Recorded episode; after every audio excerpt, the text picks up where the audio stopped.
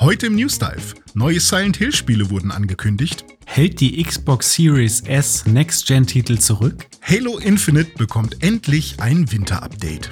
Und im Dive schauen wir uns an, welche Spiele unbedingt mal ein Remake bekommen sollten. Pixelbook News Dive. Taucht ein in die Welt der Videospiele mit Dome und René.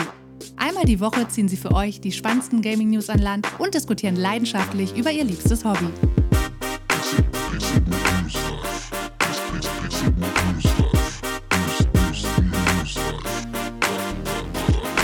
Es ist Samstag, der 22. Oktober 2022 und ich begrüße euch herzlich zu dieser neuen Episode Pixelbook News Dive.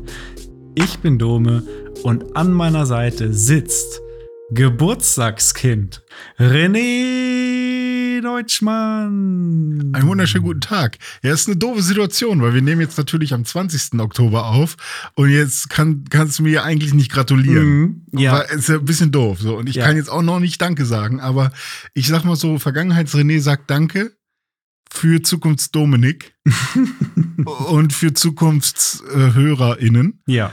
Und Zukunfts-René ist jetzt auch gerade in Heiligenhafen und macht Urlaub. Mhm. Aber aktueller René, der gerade noch am Mikrofon sitzt, ist halt, ist, wir haben halt heute Donnerstag so. Hallo Dome, schönen, schönen guten Tag. Hallo René, schön, dass Und wir danke. hier sind. Und ja, äh, bitte und ne, alle da draußen, bitte unbedingt, wenn ihr heute am 22.10. diesen Podcast hört, äh, René Deutschmann auf Twitter und Instagram und überall zum Geburtstag gratulieren. Ganz, ganz wichtig, dieser Mann hat es verdient.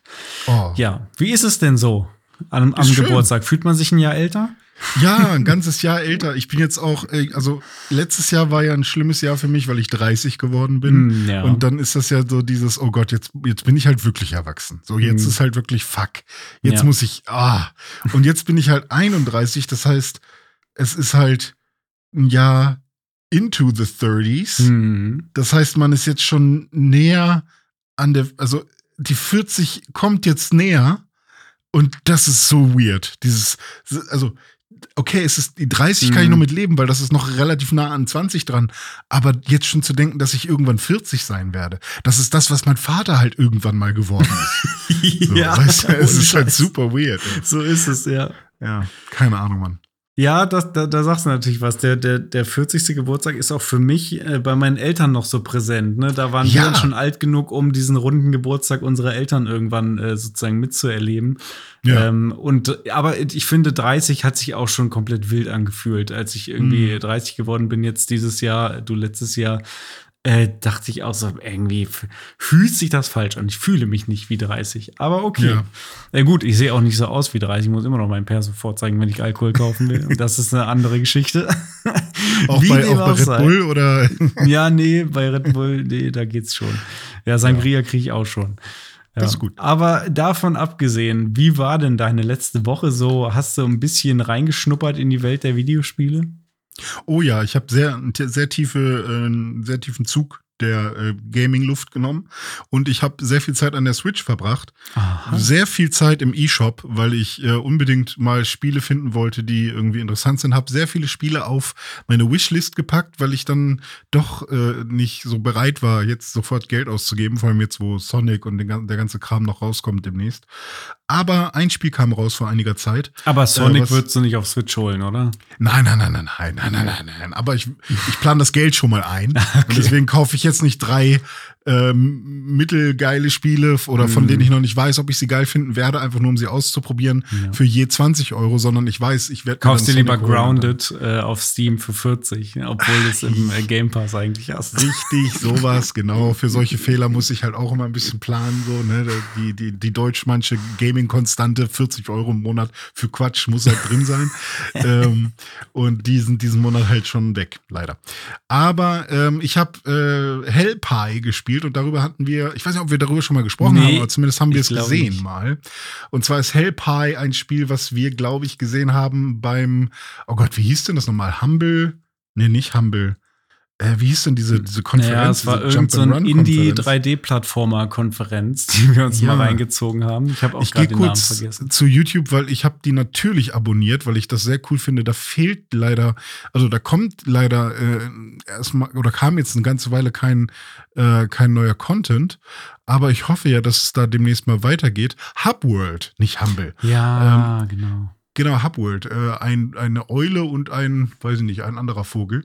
Und ähm, die, das ist eine sehr coole Konferenz gewesen und da haben wir auch Helpie gesehen. Und Helpie, da geht es darum, dass man ähm, dem Teufel einen Geburtstagskuchen backen möchte. Also, so, soweit ich das jetzt verstanden habe. Was heißt möchte? Der, der Teufel ist, glaube ich, selbst sehr ähm, genervt davon, dass der noch nicht fertig ist. Der hat halt irgendwie Geburtstag und er will halt seinen, seinen Höllenkuchen hm. haben. Und dann ruft er halt einen Dämon an, den man selbst spielt. Und ähm, diesen, dieser Dämon, der muss dann losziehen ähm, und kriegt halt die Aufgabe, sorgt dafür, dass der Kuchen dann auch rechtzeitig fertig ist. Und ähm, dann geht er in die Küche in die Höllenküche. Da ist dann so ein fetter Höllenkochdämon und sagt zu dem, hey, hier, der Teufel, der will ja seinen Kuchen haben, ähm, mach den mal fertig. Und dann sagt der, äh, der, der Koch, äh, ja, dafür brauche ich aber ein paar Ingredients, ein paar Zutaten, die du mir besorgen musst.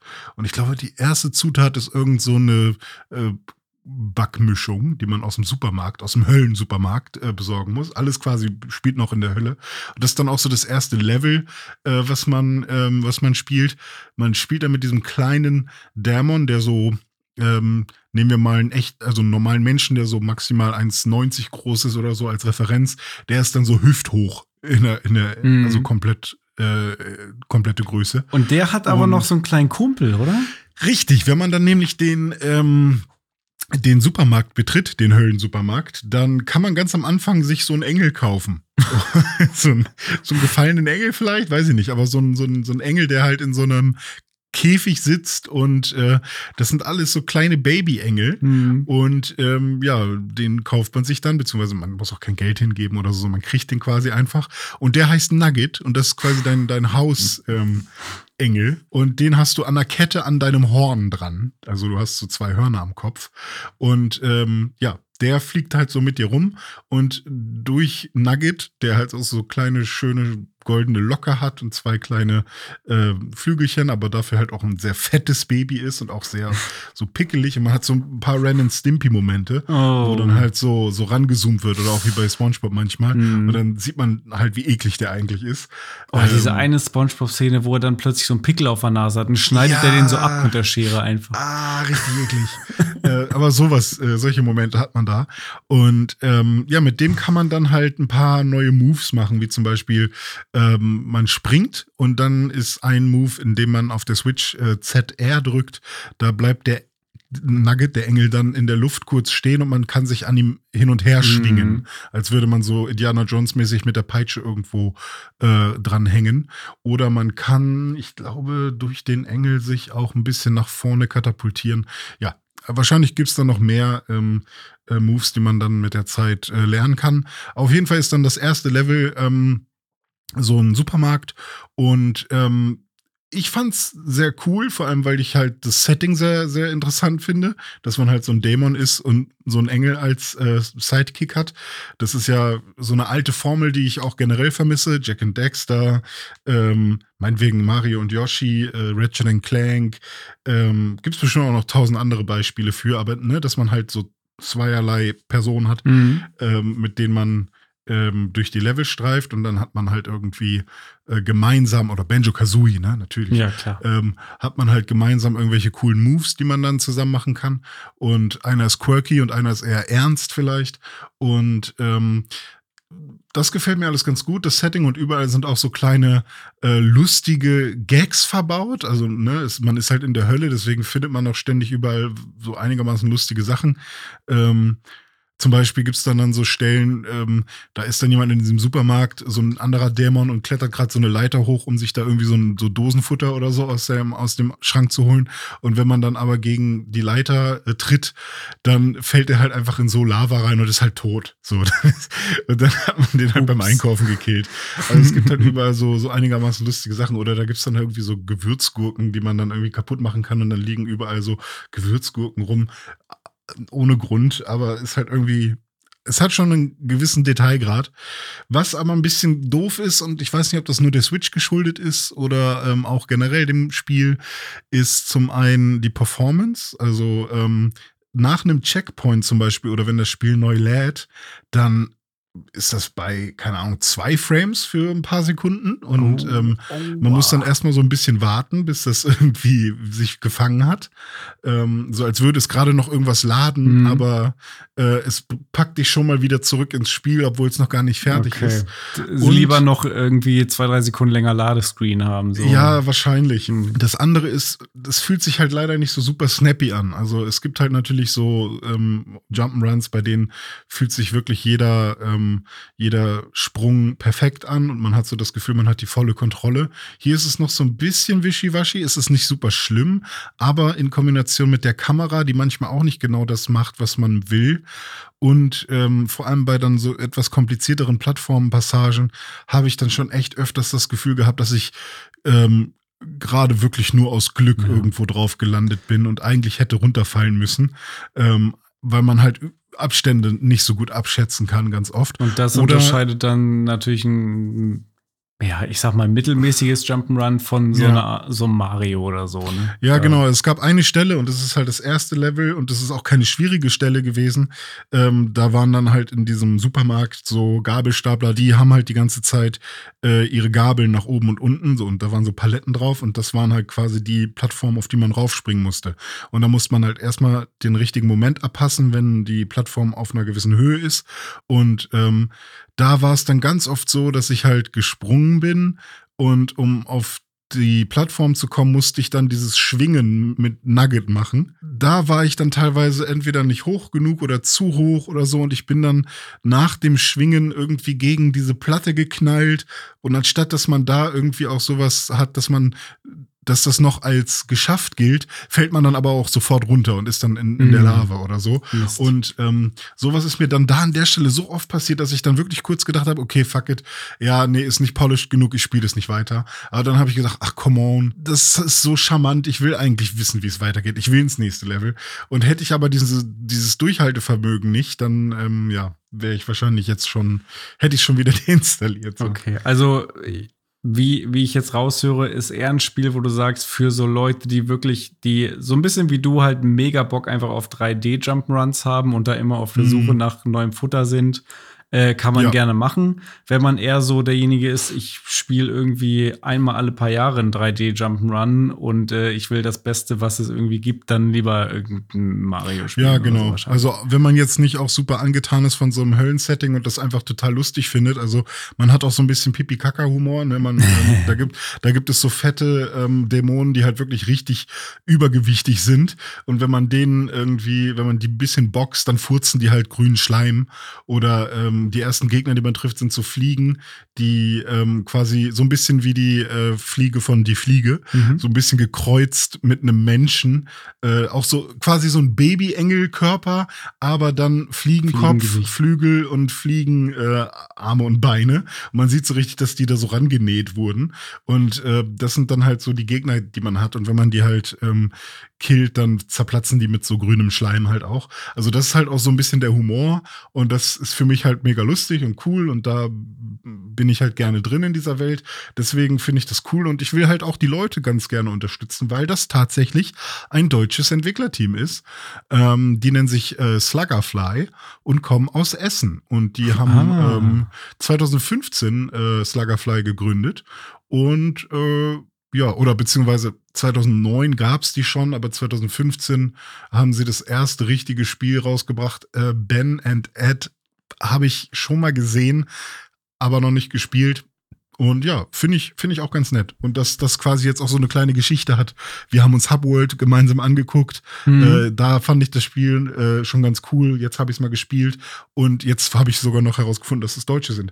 Also alles cool. Ähm, aber ist jetzt auch nichts, was ich so ähm, komplett ähm, ohne, ohne Einschränkung empfehlen würde. Mhm. Ja, so. Ja, klingt doch aber nett. Ja, Grüße Kleine gehen raus an die deutschen Entwickler. Äh, Däumchen sind gedrückt, dass, äh, dass das gut läuft und sich Ja. das Spiel verkauft und vielleicht noch mehr aus deren Schmiede kommt. Ja, vielleicht kommt da auch noch, kommen da auch noch mal ein paar Updates oder so. Ich kann mir auch sehr gut vorstellen, dass die da halt so viel ähm, oder dass es schon so gut ist, wie es halt gerade geht äh, und dass sie eigentlich schon noch vielleicht mehr einen höheren Grad an Polish reinbringen wollen.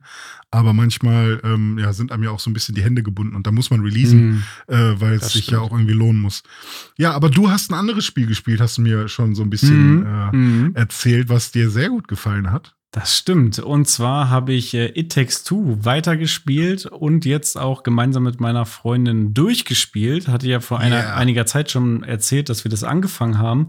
Und jetzt haben wir es dann auch beendet. Und ähm, ja, also ich, äh, was soll ich sagen? Es ist grandios. Also wirklich Mhm. jetzt ohne Scheiß Mhm. Das Spiel ist richtig gut. Also, wenn ich eine Wertung geben müsste, würde ich wahrscheinlich irgendwie 95% geben oder so. Alter, oder mindestens okay, mal 90. Und für ein Koop-Spiel 100.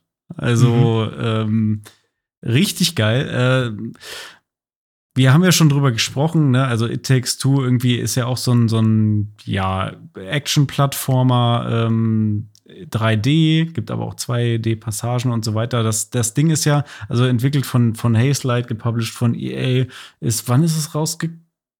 2021? Ja, Ich glaube auf jeden 2021. Fall. Kann sein. Ja, gibt es mittlerweile ja für alle möglichen Plattformen, irgendwie äh, Xbox, PlayStation, Switch, Win äh, Windows und so weiter. Ähm, und ist halt der Nachfolger von äh, A Way Out. Und A Mhm. Way Out hatte ich ja damals auch schon gespielt mit meinem Kumpel Nico zusammen im Koop, äh, Couch Koop. Hat auch Spaß gemacht, war cool, äh, auch ganz kreativ, nette Story und so weiter. Aber It Takes Two legt da sowas von noch mal eine Schippe drauf. Aber hallo, also das ist eins der kreativsten Spiele, was ich so gespielt habe, glaube ich, weil da so viele unterschiedliche Gameplay-Mechaniken, äh, Levels, äh, Biome, äh, Ideen drin sind. Das ist unfassbar. Also, und diese, die, diese, dieser Koop-Gedanke ist auch so geil. Ähm, vielleicht irgendwie, um das nochmal zusammenzufassen, von der Story her geht um zwei Eltern, die irgendwie Stress miteinander haben. Äh, wie heißen die? Cody und May. Äh, Cody ist der Typ, May ist die Dame und äh, die haben eine Tochter Rose. Und jedenfalls haben die Stress miteinander und wollen sich wahrscheinlich scheiden lassen irgendwie. Und dann äh, kriegt die Tochter das irgendwie mit und ist ganz traurig. Und schwupps verwandeln sich die beiden in Puppen, weil sie, Mhm. äh, die Tochter irgendwie kriegt das immer schon mit, dass die Eltern sich streiten und hat, hat sich dann so Puppen ausgedacht. Er ist irgendwie, also Cody ist dann so, so, so ein Clay-Männchen und äh, May ist so ein, ein Holzpüppchen. Und ähm, ja, dann verwandeln sich die beiden da in, in diese Puppen und wissen natürlich erstmal nicht, was los ist und wollen jetzt irgendwie, also ihr Ziel ist eigentlich die ganze Zeit, ähm, einfach wieder menschlich zu werden. Das ist eigentlich Hm. ihr Ziel. Und irgendwann finden sie dann raus, dass irgendwas mit ihrer Tochter zu tun hat und dann versuchen sie da Sachen. Und dann kommt, äh, gibt es noch einen weiteren Charakter, ganz, ganz wichtig, der, eigentlich der wich wichtigste und beste Charakter im Spiel, Dr. Hakim, das Book of Love. Äh, und das ist ja ein Buch mit spanischem Akzent, das immer so Hola, chica und so weiter so redet und das ist super lustig und der ist immer mega äh, energisch und positiv und äh, ist immer für Collaboration and we will fix your relationship und so weiter und so fort. Ähm, naja, und dann geht man halt wirklich einfach im Koop durch die verschiedensten Level mit verschiedensten Gameplay-Mechaniken und Ideen und es ist immer actionreich, spannend, rätselhaft. Es gibt irgendwie, keine Ahnung, Passagen, die erinnern mich an God of War. Es gibt Passagen, die erinnern mich an Mario Kart. Es gibt Passagen, die erinnern mich an Diablo. Ähm, es gibt Passagen, die erinnern mich an die Avengers und was weiß ich. Also tausend Mhm. Sachen sind da drin. Dann irgendwie Schneelevel und Wüstenlevel und Gartenlevel und Spielzeuglevel und, und, und, und, und. Also es ist wirklich, es nimmt gefühlt irgendwie kein Ende. Ich habe mir, irgendwann habe ich wirklich so beim Spielen, weil wir wirklich da stundenlang gespielt haben, wir haben jetzt am Ende, glaube ich, 16 Stunden gebraucht. Und ich dachte mir wirklich, wie lang soll das denn noch gehen? Und es kommt noch ein Level und noch neue Gameplay-Ideen und so weiter. Ähm, Also richtig, richtig, richtig gut. Und äh, ich freue mich jetzt schon auf das nächste Spiel von, von dem Entwickler da, Joseph Harris und den Hazelight ähm, Studios. Er hat letztens schon wieder was getwittert, dass er irgendwie so an einem neuen Spiel arbeitet. Viel weiß man Mhm. da jetzt aber noch nicht. Ähm, aber da bin ich wieder sehr gespannt, weil ich liebe ja Koop, also in generell immer schon in allen Spielen. Ja, ja. Und ähm, It Takes Two äh, war gerade auch mit meiner Freundin äh, zusammen ein richtig cooles Erlebnis. Und, das muss ich an der Stelle gestehen, ganz am Ende hatte ich Pippi in den Augen. Oh. Es war krass. Also hat mich sogar emotional am Ende noch richtig abgeholt. Ähm, Das ist schön. Also das klingt fantastisch. von, von mir persönlich 10 von 10. schön. Äh, gerne wieder. Ja, ich habe noch, ich hab noch mal geguckt, es kam am 21. März raus, 2021. Ähm, also lagst du da schon gar nicht so falsch. Ähm, und ich habe noch mal ähm, ein paar Reviews mir angeguckt, weil ich mal wissen wollte, was ist denn der Metascore? Der ist bei 89 gerade, was die Critics angeht, und bei 88, was die User angeht. Aber es gibt so ein paar Leute, die wollen das wirklich richtig schlecht reden. Echt. Und ich finde es so lustig. Ähm, zum Beispiel ein Alex hat geschrieben: Even though I played it with my wife, we both got bored fast. Even our kids got bored fast. Okay. Und dann äh, hatte ich noch eine gefunden: Weak game, limited to two players. also es gibt schon so ein paar. Ja, wenn du paar, natürlich dann äh, deine Hausparty hast und dann, ja, lass mal ein lustiges Partyspiel spielen und dann spielst du It Ja. Takes Two, das dann vielleicht nicht das. Mist, wir sind aber jetzt zehn. Was ja, machen wir was jetzt? machen wir Okay. jetzt? Hm. Hm. Okay, Jackbox Party Pack 12 von 10. Äh, It Takes Two nur 2 von 10. Ja. Ja, ist Vielleicht heißt schlecht. das nächste Aber, Spiel ja ähm, dann It Takes Four.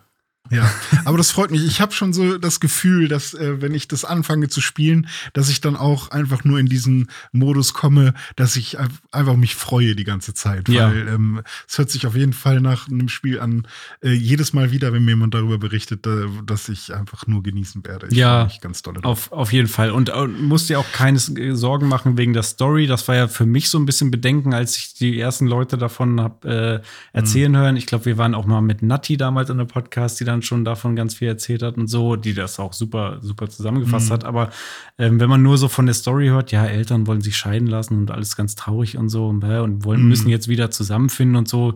Ähm, das ist alles so humorvoll und, und locker und nett gemacht in diesem Spiel. Also da muss, muss man sich wirklich keine. Der keine Ton Gedanken macht die. Musik, ne? Nicht So- nur einfach genau so ist ja. es. Hm. Ja. Sehr schön. Großartig. Ja, Dumme, das, das hört sich ja fantastisch an. Ja. Haben wir beide ein bisschen was gespielt. Ähm, und ja, in Zukunft könnten, könnten wir wahrscheinlich auch wieder ein paar Sachen spielen. Und was jetzt vielleicht irgendwann äh, rauskommen wird, das haben wir erfahren in der Silent Hill Transmission. Das war Mhm. nämlich äh, eine quasi die Nintendo Direct nur für Silent Hill. Und was da angekündigt wurde, das schauen wir uns in der ersten News mal an.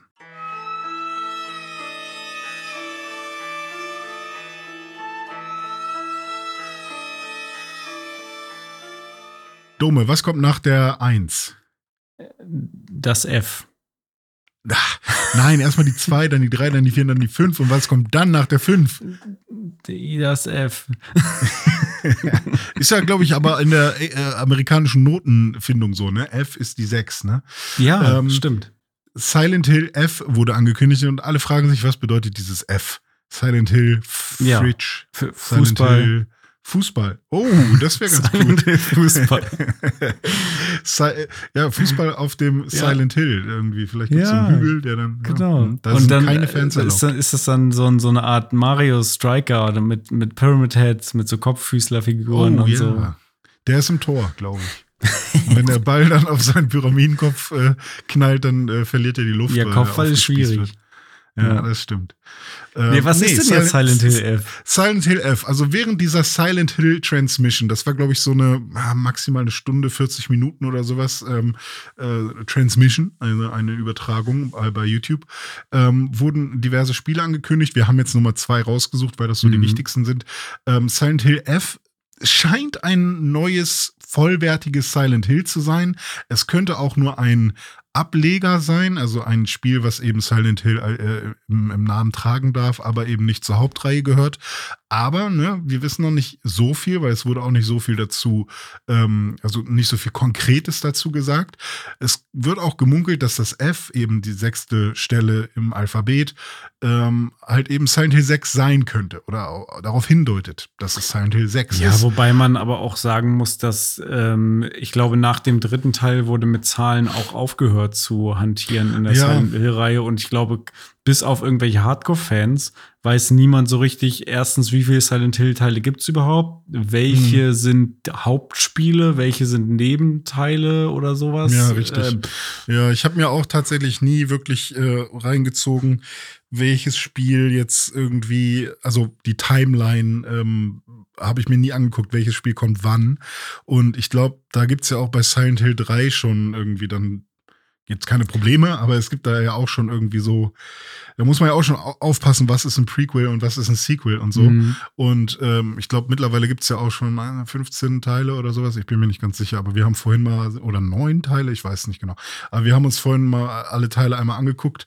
Ähm, oder ich habe sie einmal alle durchgelesen äh, von den Titeln her. Und es gab noch kein Silent Hill 5 zumindest, was die 5 wirklich im Namen getragen hat. Mhm. Ähm, deswegen ist es irgendwie ein bisschen komisch, wenn jetzt Silent Hill 6 plötzlich äh, um die Ecke kommt, ohne dass wir einen offiziellen fünften Teil hatten. Ähm, und ich wusste auch ehrlich gesagt gar nicht, dass es einen vierten Teil gab. Ich dachte, es wäre immer nur Silent Hill, dann Silent Hill Doppelpunkt, irgendein Untertitel. Ja, Downpour Ähm, und was weiß ich. Aber genau. vielleicht ist es ja auch Silent Hill France. Ne? Spielt doch in Frankreich, oder? Nee, in Japan. Und zwar, so. das ist etwas, was wir wissen. Ähm, wir wissen, dass es eine komplett neue Geschichte sein wird. Also es soll nichts mit äh, den vorherigen Stories zu tun haben. Und es soll im Japan der 1960er Jahre spielen. Und ähm, im- 1960er Jahre. Okay. Ja, genau. In dieser Transmission wurde gesagt, äh, es soll eine wunderschöne, aber auch eine erschreckende Welt sein. Und ja, zurzeit gibt es äh, noch keine angekündigten Plattformen und auch noch keinen Release-Zeitraum, nur einen kurzen Trailer, Mhm. in dem, wir haben den ja gemeinsam Ja, mittellang würde ich sagen. Ne? Aber schon über zwei Minuten war er, glaube ich, schon, der Trailer. Ja, der war schon relativ lang, aber man hat jetzt auch nicht viel gesehen. Es war Nee. irgendwie ein junges Mädchen, Ja. was äh, in einer kleinen Stadt entlang läuft äh, und dort dann von so einer Pflanze angegriffen wird, ähm, von so, so Wurzeln, würde ich sagen, so Mhm. roten, ro roten Wurzeln mit so Blüten auch dran. Und Hat mich Ende bisschen an Deadly Premonition erinnert. Da gab es auch so rote Wurzelblütengedöns. Ja, ich habe auch so ein bisschen an äh, diesen Pilz von, von The Last of Us gedacht. Also es Ja. gibt ja dann diese Klicker-Geschichten da Mhm. und äh, ja, geht ja immer in verschiedene Richtungen, was man so für Zombies oder für ähm, Monster irgendwie erschaffen will. Und das ist jetzt eher wieder so ein plant-based Burger, würde ich sagen. Ja, vor Ähm, allem gerade am Ende des Trailers, da sieht man sie ja Mhm. noch mal auf so einem Hügel sitzen, wie sie plötzlich immer mehr bewachsen wird von irgendwelchem Zeug. Dann sieht man sie noch mal in Nahaufnahme und plötzlich fällt ihr das Gesicht ab. Richtig, also Äh, sie ja. wird dann nicht zur Pflanzenkönigin, sondern sie wird einfach von diesem Pilz oder von dieser Pflanze, ähm, ja, einfach als, äh, ist sie dann der Wirt Wahrscheinlich. genutzt? Ja. Ja. irgendwie so. Aber ja, Wild. interessant. Ich fand, es sah ganz nett aus. Du hast, glaube ich, am Ende sogar noch herausgefunden, dass die Mucke äh, auch die Silent Hill Mucke ist, Ja, nur eben auf Japan Genau. getrimmt. Das war so eine japanische Adaption dieses Silent Hill Themes, die Ja. da am Ende gespielt hat. Ja. Statt einer Gitarre war es ein Koto und dann noch irgendwie ein, ein, ein anderes Streichinstrument. Ähm, ja, aber mehr weiß man dazu eigentlich nicht. Bestimmt gibt es jetzt schon irgendwelche Leaker, die irgendwas herausgefunden haben, aber das ist an sich erstmal das, was wir von dieser Transmission wissen. Was wir auch zu äh, sehen bekommen haben, sogar vor Silent Hill F noch, äh, war das Silent Hill 2 Remake. Und äh, was sagst du denn dazu, Dome? Hast du Lust auf so ein Remake und wie fandest du den Trailer, den, den man dazu gesehen hat? Ja, ja, ja, ja. Ganz, ganz spannend. Ich glaube, das ist somit die größte Ankündigung und die wichtigste von dieser ganzen Silent Hill Transmission gewesen. Eine Mhm. Sache, auf die viele Fans schon seit geraumer Zeit warten, denn Silent Hill 2 wird ja gemeinhin als das beste und wichtigste, vor allem wahrscheinlich narrativ interessanteste Silent Mhm. Hill ähm, immer wieder hervorgehoben. Und jetzt ein Remake von Teil 2 er wird, glaube ich, grundsätzlich erstmal mit Kusshand genommen. Und auch ich muss sagen, weil ich den Originalteil nie gespielt habe, aber viel von der Serie gehört habe und eben auch, dass Teil 2 so wichtig ist und warum und so weiter, ähm, habe auch ich Bock auf ein Silent Hill 2 Remake. So, jetzt wird dieses Remake gemacht von Bloober Team, die auch The Medium gemacht haben und äh, Layers of Fear zum Beispiel. Und Blair Hm. Witch, ist das schon raus?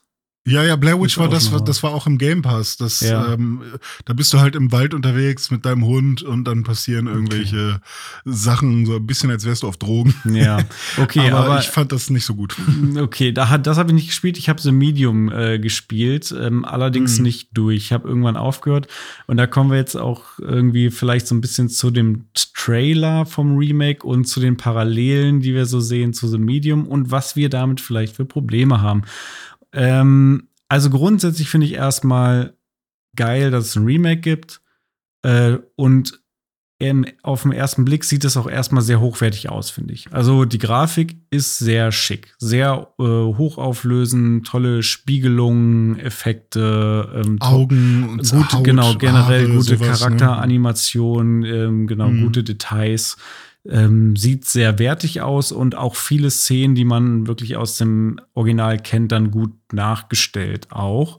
Was vielleicht aber auch zu einem Problem führen kann, und das ist jetzt nur eine Vermutung, das kann man jetzt aus dem Trailer nicht hundertprozentig rauslesen, aber an einigen Szenen meine ich erkennen zu können, dass man sich hier ähnlich wie bei The Medium und eben wie im Original, glaube ich, auch an oftmals festen Kameraperspektiven ja, orientiert oder feste Kameraperspektiven installiert und man Mhm. dann eben mit der Spielfigur durch eine Szenerie irgendwie läuft mit einigermaßen festen Kameraperspektiven. Und das ist, glaube ich, für mich der größte Downer, weil auch das sowas ist, was mich bei The Medium irgendwie total gelangweilt und Ach, angeölt da war das hat. auch schon so. Ja, Das habe ich gar nicht mehr im Mhm. Kopf gehabt. Ah, bei The okay, Medium krass. ist das auch so, dass du ganz oft diese festen Settings hast, wo du dich dann Mhm. irgendwie durchbewegst. Du hast auch mal, glaube ich, so Third-Person-mäßig, ne? Also hast du auch, aber Mhm. oft eben diese Settings. Und das ist eben für mich sowas ganz komisches. Da disconnecte ich total mit der Welt. Ich kann das nicht. Also ich weiß, das war früher war das Usus, ne, gerade so zu PS1 und PS2 Zeiten gab es das ganz oft, dass Spiele so funktioniert haben, auch alte Resident Evils, alte Star Wars Spiele und so weiter, gab es ganz viele.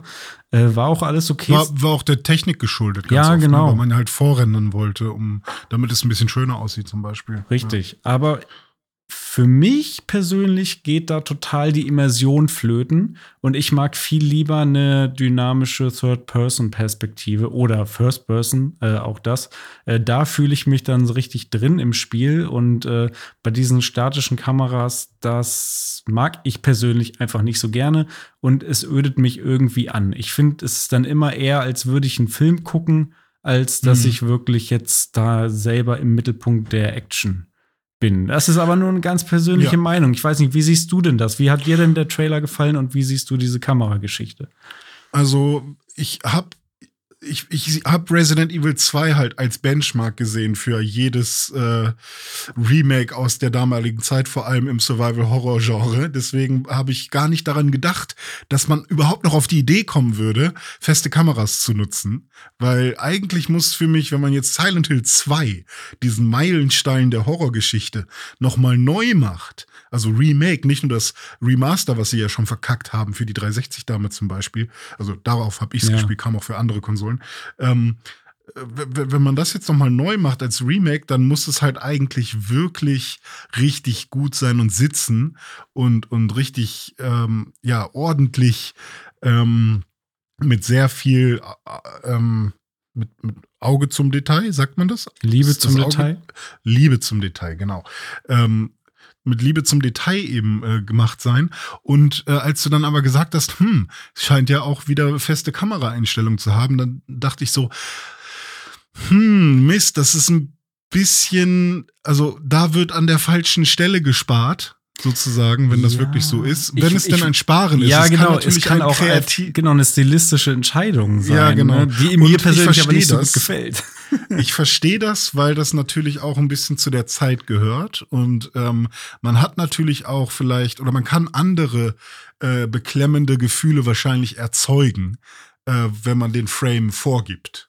Ähm, weil man dann Dinge verstecken kann. Man sieht dann irgendwie irgendwas noch nicht oder so. Nur wenn man in diesen einen Winkel geht, dann ändert sich plötzlich die Kamera. Aber wie nervig war es immer nicht genau zu wissen, ähm, wie sich die Steuerung verändert, mhm. wenn man plötzlich, wenn die Kamera sich plötzlich um fast um 180 Grad dreht und dann weiß man nicht mehr ganz genau, ist links jetzt noch links oder gehe ich jetzt in eine andere Richtung?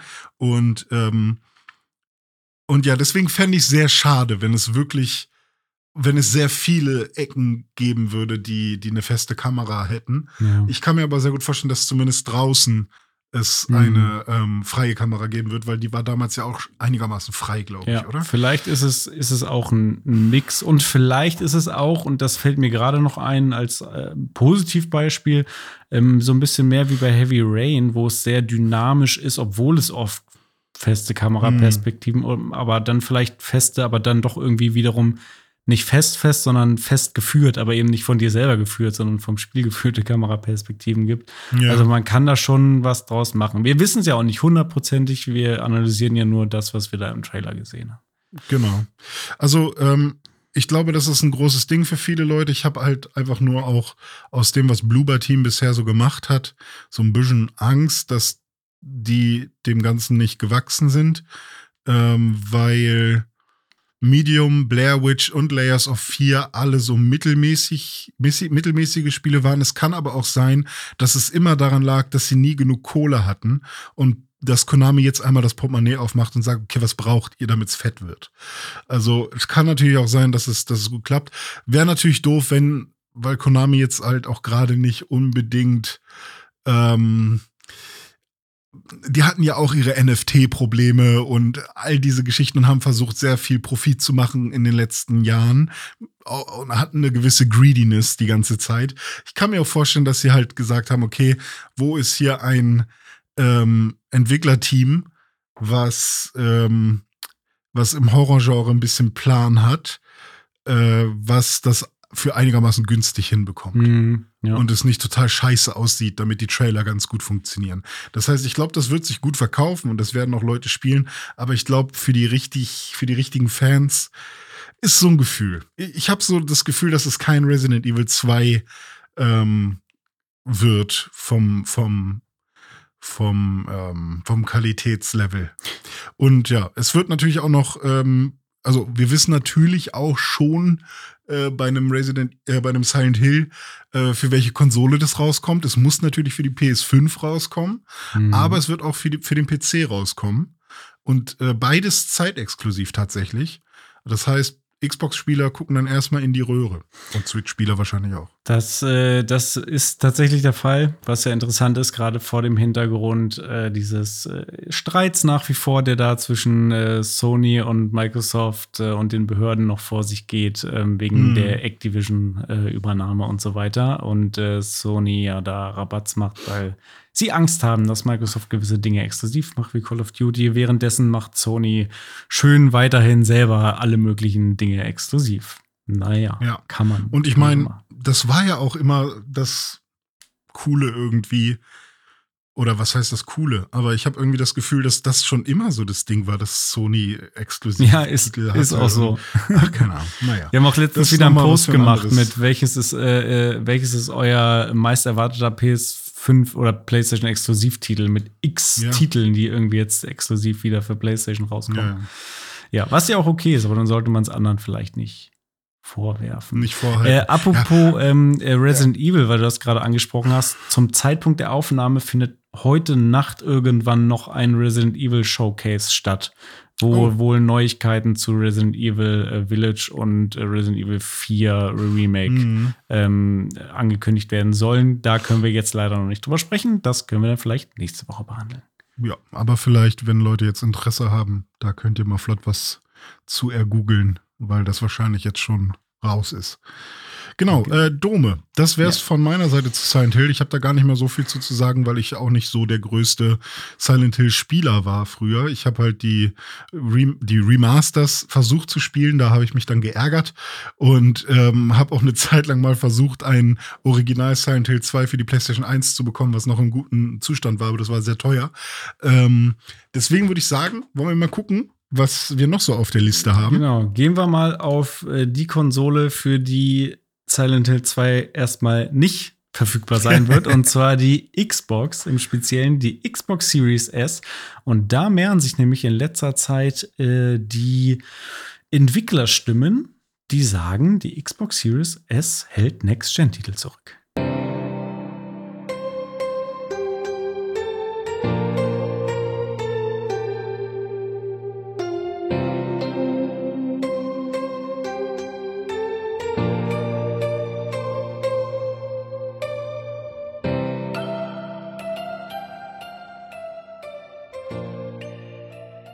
Das denn sein? Wie soll denn eine Konsole Next-Gen-Titel zurückhalten? Tja, vielleicht mit einer Crowd Kartoffel-GPU zum Beispiel. Was? Okay. Ja, das mit der Kartoffel-GPU ist ein Zitat des Rocksteady-Entwicklers Lee Devonald oder so, Mhm. wie auch immer. Der ist ähm, äh, Character, Senior Character Technical Artist bei Rocksteady und hat an Gotham Knights gearbeitet. Und äh, ja, Gotham Knights ist ja gerade so ein bisschen in den Schlagzeilen dadurch, dass die so weder die Grafik noch die Performance besonders beeindruckend sein sollen, denn das Spiel ist auf 30 Frames gekappt und sieht jetzt auch nicht sonderlich eindrucksvoll aus, gerade nicht, wenn man es mit den älteren Rocksteady-Spielen, wie zum Beispiel, äh, was war das letzte? Batman Arkham, Arkham, City Knight. und Arkham Knight Ja. einfach mal vergleichen, Genau. wie unfassbar geil Arkham City und Arkham Knight aussieht auf einer 360 im, oder auf einem PC meinetwegen ähm, aus der damaligen Zeit im Vergleich zu, zu diesem Spiel jetzt. Also ich weiß nicht, ob es nur an der GPU liegt. Ja, äh, genau. Der hat sich jedenfalls darüber ähm, echauffiert, dass, äh, dass die GPU irgendwie nicht so geil sein soll von der Xbox Series S und man deswegen sehr viele Kompromisse eingeht. Aber nicht nur der, es sind wohl mehrere, ähm, mehrere Entwickler, die sich da in letzter Zeit zu Wort gemeldet haben. Ähm, der äh, Alexander Battaglia von Digital Foundry zum Beispiel kennt man ja auch irgendwie. Digital Foundry, wichtiges Outlet, gerade wenn es um, um Sachen Technik geht. Der meinte auch, dass er von vielen Entwicklern in letzter Zeit erfahren hat, dass die Speicherbeschränkungen äh, die Arbeit auf der Xbox Series S zu einer in Anführungszeichen auch wieder Qual machen sollen. Ähm, also auch da und äh, noch weiter äh, der VFX-Artist Ian McClure von Bossa, die äh, arbeiten an I Am Fish, äh, auch für den PC und Xbox Series X und S. Der hat auch gesagt, dass ähm, die Verpflichtung, äh, eben eine Series S-Version zu machen, wenn man für Xbox entwickeln soll, wirklich äh, eine Qual ist und dass ja viele Entwickler einfach gerne hätten, dass Microsoft ähm, diesen Zwang ähm, ja abschaffen würde, weil es ist ja so, du kannst nicht sagen, ich mache ein Spiel, was nur für Xbox Series X äh, läuft und nur darauf rauskommen soll. Das ist nicht vorgesehen von Microsoft. Für Microsoft ist das quasi eine Plattform, Xbox Series S und X, und du musst immer beides beliefern. Klar, kannst du dann sagen, okay, ich mache einen Performance-Mode oder einen Quality-Mode oder irgendwas, was dann nur auf der Series X verfügbar ist oder so, kannst du machen und das darauf optimieren. Aber es muss immer auch auf der Series S laufen. Ja, und wie gesagt, da mehren sich jetzt eben von verschiedenen Seiten die Stimmen, dass das hm, für manche ein Problem ist. Ja. Ich kann mir sehr gut vorstellen, dass das äh, sehr stark mit der Engine zusammenhängt, mit der man äh, arbeitet. Also zum einen, ähm, I Am Fish ist, glaube ich, ein Unity-Spiel. Unity ist ja generell schon immer sehr, ähm, ja, weiß ich nicht, Frame-hungrig oder generell ressourcenhungrig oder sagen wir nicht so, äh, nicht, dass es hungrig ist, sondern äh, es verschwendet sehr viel und es ist sehr schwer, ähm, das zu optimieren. Äh, einfach nur, weil die Engine eben schon so nervig ist.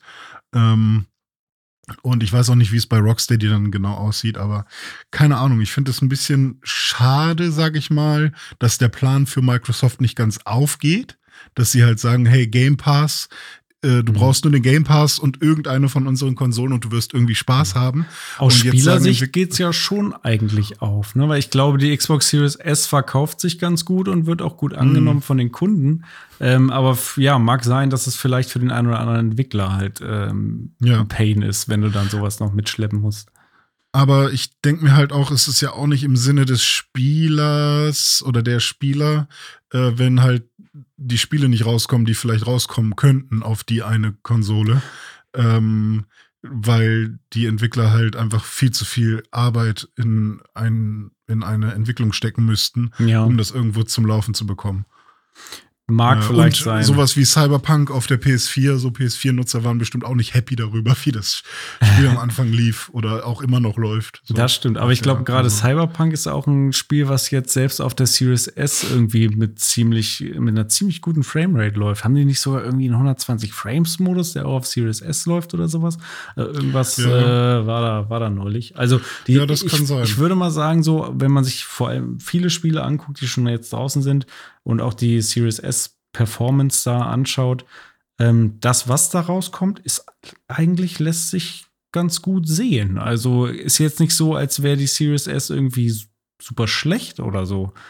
Ähm, aber klar, grafisch muss man auf jeden Fall Abstriche machen. Also ich habe zum Beispiel auch einen Freund, der hat die Series S und wenn ich mal gucke, wie, wie bei ihm Battlefield irgendwie aussieht und wie bei mir Battlefield aussieht, da sind schon, äh, schon Mhm. Unterschiede, was ja aber auch voll okay ist, weil genau dafür ist die Konsole ja eigentlich ähm, gedacht. Und ich wundere Ja. mich so ein bisschen, dass es so schwierig zu sein scheint, das einfach nur zu skalieren, weil wenn man sich den PC mal anschaut und letztendlich sind diese Konsolen ja alles nur irgendwelche Custom-PCs sozusagen, ähm, dann ist es da ja auch so, dass ich ein Spiel äh, je nach Hardware mit unterschiedlicher Framerate, mit unterschiedlichen Grafikeinstellungen und unterschiedlicher Auflösung spielen kann. Ne? Also ich kann, Mhm. was weiß ich, ich kann äh, Call of Duty in 30 Frames in 120p spielen, mh, ohne Schatten und was, wenn ich irgendeinen Kartoffelcomputer habe. Oder ich kann es wahrscheinlich in, in 8K mit äh, 144 äh, Frames spielen und äh, Raytracing und weiß ich nicht was, wenn ich da hier mir die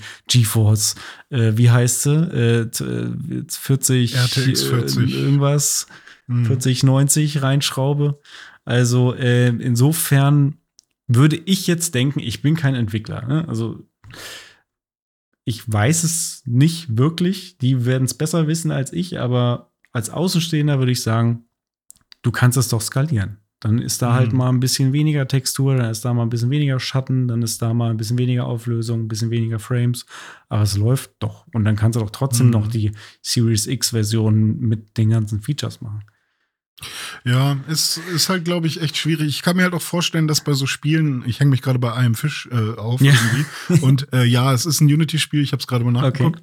Ähm, also zum einen habe ich da das Gefühl, ähm, es ist ja ein Spiel, was zum Beispiel auf Physik basiert, sehr stark. Also für die Leute, die es nicht kennen, ein Fisch, du bist ein Goldfisch in einem Glas. Das Goldfischglas ist äh, zu an einer Stelle oder da, wo halt eigentlich das Loch wäre, sodass man mit dem Fisch quasi durch die Welt rollen kann.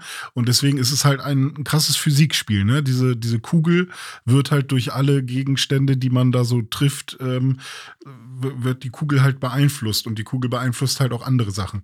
Und da denke ich mir, ist es nicht eher die CPU, die da halt viel rechnen muss, weil Hm. die Grafik von einem Fisch ist halt auch auf der Series X und auch auf einem super krassen PC halt einfach nicht geil. Und dann hat man eben auch noch das Ding, dass Unity, so wie Unity funktioniert, also das ist ja auch das Ding, die Engine, ne, ist ja ähnlich wie, wie ein Motor oder wie irgendwas anderes. Wenn, ähm, wenn es generell schon eher kompliziert ist, jeden Frame einzeln zu berechnen, weil so funktioniert dann ja am Ende auch Videospielentwicklung. Jeder Frame wird, also für jeden Frame läuft das Programm quasi einmal komplett durch. Und, ähm, und wenn, wenn das halt, äh, also und wenn, wenn da halt schon die, die Engine an sich voll träge Zahnräder sind, dann ist ja kein Wunder, dass halt auch das, was man dann am, äh, am Ende obendrauf schreibt als, als Programmierer, dass das dann auch irgendwie relativ ähm, lahm ist sozusagen.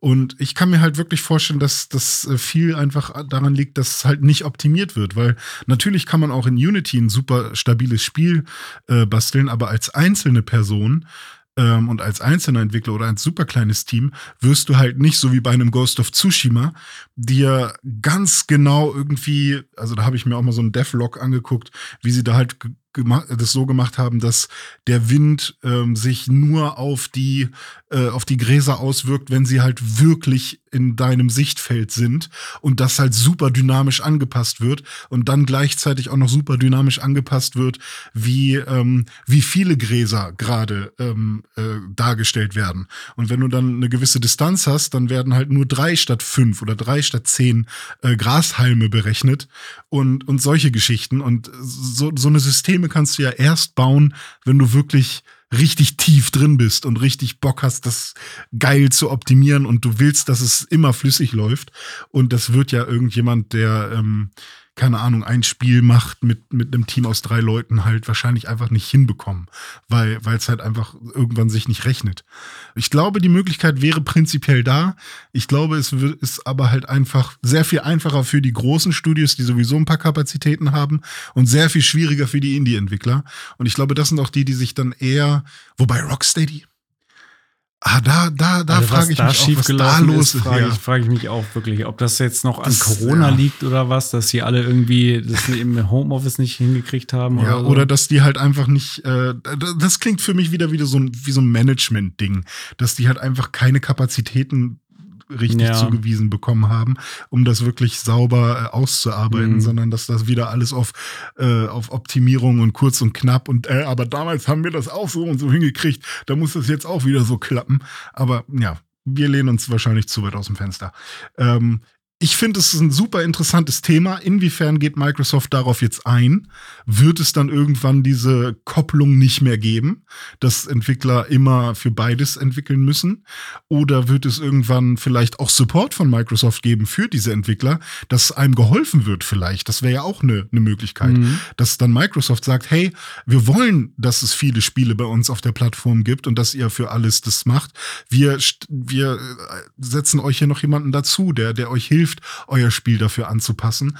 Oder wird man vielleicht einfach immer mehr Spiele sehen, die auf der Series S laufen wie nix, also wie, wie, wie, wie, wie eine Krücke, dass man dann halt wirklich äh, auf der Series S entweder wirklich nichts mehr erkennen kann, weil es so blurry ist, oder ähm, halt alles nur noch mit 10 FPS läuft, weil die Leute halt sagen, ja, okay, ey, ich muss es für beides raushauen, ich muss es auch raushauen, damit ich Geld verdienen kann.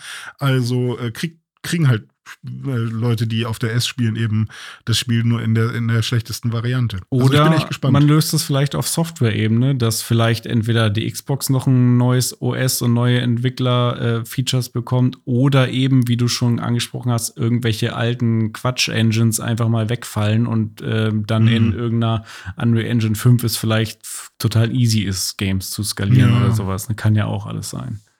Ja, da bin ich auch mal gespannt, ja. wie es da weitergeht. Da bin Aber ich dass auch es so, gespannt. so angesprochen wird jetzt in so großer Masse, ist auch auf jeden Fall interessant. Äh, auf der Switch gab es ja sowas in der Art auch, oder? Also ich hatte irgendwie das Gefühl, dass es ja, okay. auch auf der Switch ja. einige äh, Leute gab, die gesagt haben, okay, es lohnt sich jetzt nicht mehr eine Switch-Version zu machen. Wobei gleichzeitig ganz viele immer noch für die Vita entwickeln. Aber das sind, glaube ich, dann die Unterschiede. Ja, ja, es gibt äh, genug Spiele. Der Vita Store geht ja jetzt äh, demnächst ähm, offline. Äh, wird, wird offline genommen. Ja. Und da gab es ja so ein paar Leute, die dafür noch entwickelt haben, die dann gesagt haben, hey Leute, äh, mein Spiel sollte dafür eigentlich noch im Dezember rauskommen. Und jetzt geht der Shop offline, was soll ich machen? Also ähm, bring's auf PS4. es gibt solche und solche Spiele halt. Äh, manche, die laufen, sind wohl sehr einfach anzupassen und manche sind halt sehr schwierig anzupassen. Mhm. Naja, äh, so viel dazu. Wir sind gespannt, wie es bei der Xbox Series S weitergeht. Ich würde sagen, gehen wir mal zu einem Spiel, das auf der Xbox Series S läuft, das zwar auch Probleme mit der Engine hat, aber trotzdem ein Positivbeispiel ist für Spiele, die gut auf der Series S laufen, und zwar Halo Infinite.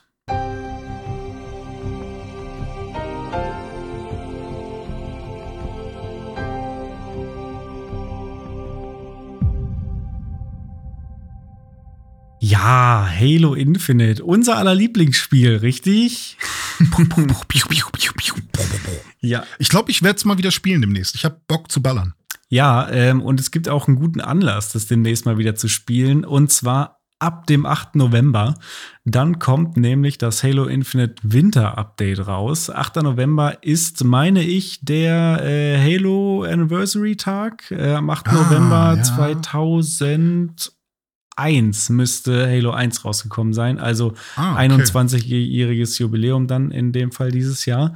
Äh, da kommt äh, das Winterupdate und das Winterupdate wird kostenlos sein für alle Halo Infinite Spieler. Und das Muss so wird sein. einige gute Dinge umfassen, die Anlass geben, das Spiel nochmal anzufassen. Unter anderem für mich der wichtigste Punkt: Online-Campaign Koop.